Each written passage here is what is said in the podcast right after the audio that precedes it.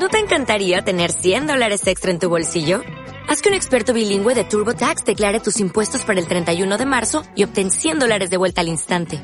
Porque no importa cuáles hayan sido tus logros del año pasado, TurboTax hace que cuenten. Obtén 100 dólares de vuelta y tus impuestos con 100% de precisión. Solo con Intuit TurboTax. Debes declarar para el 31 de marzo. Crédito solo aplicable al costo de la presentación federal con TurboTax Full Service. Oferta sujeta a cambios o cancelación en cualquier momento.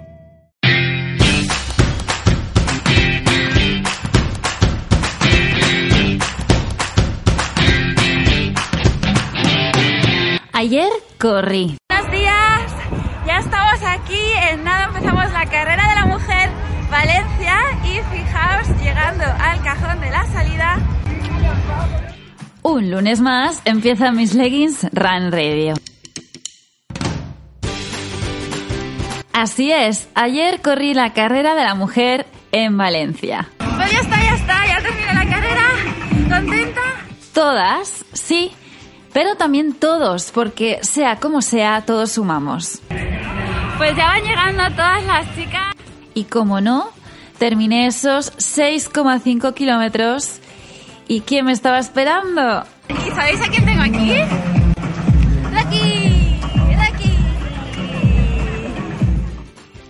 Para seguir con el podcast de hoy, quiero recordar un artículo que no hace mucho publiqué en el blog. Si no lo leísteis, me apetece narrarlo por aquí. Allá voy. A ella le gustaban las clases de gimnasia.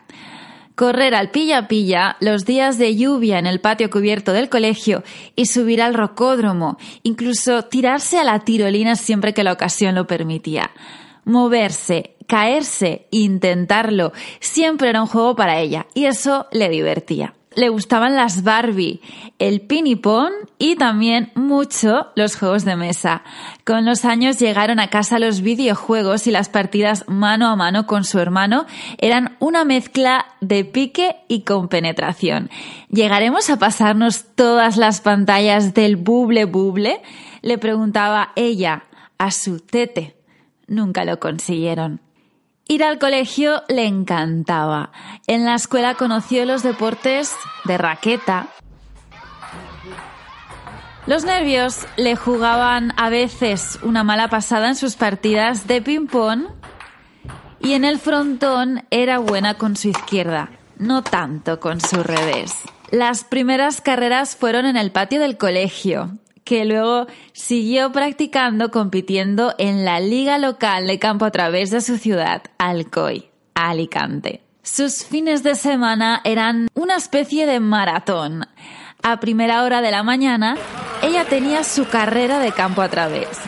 Luego le seguía el partido de baloncesto y terminaba con los entrenos de patinaje artístico sobre cuatro ruedas. Parece que los deportes para ella no tenían fin. Le gustaban los trajes, la purpurina y las coreografías sobre cuatro ruedas. Recuerda a sus compañeras de patinaje artístico, casi todas chicas y un solo chico. Le hubiese encantado practicar la danza artística sobre patines, pero no tenía con quién hacerlo. Como ella retiene en su memoria, tan solo tenía un compañero y no era de su edad demasiado pequeño para formar pareja de baile. Así pues, ella tuvo que apostar por los saltos y las piruetas. Le gustaban, pero se ponía demasiado nerviosa cada vez que tenía que presentar su ejercicio libre ante un jurado.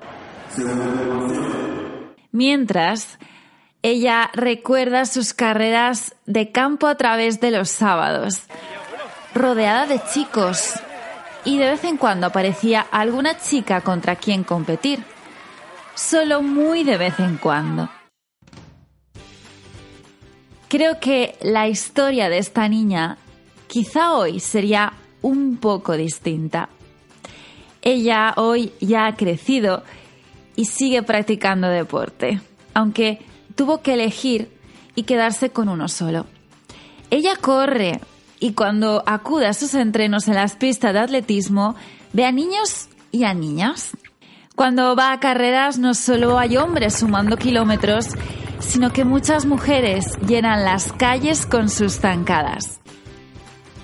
Creo que esta historia tiene que seguir escribiéndose. Con este podcast de hoy me despido y nos escuchamos la semana que viene. Adiós.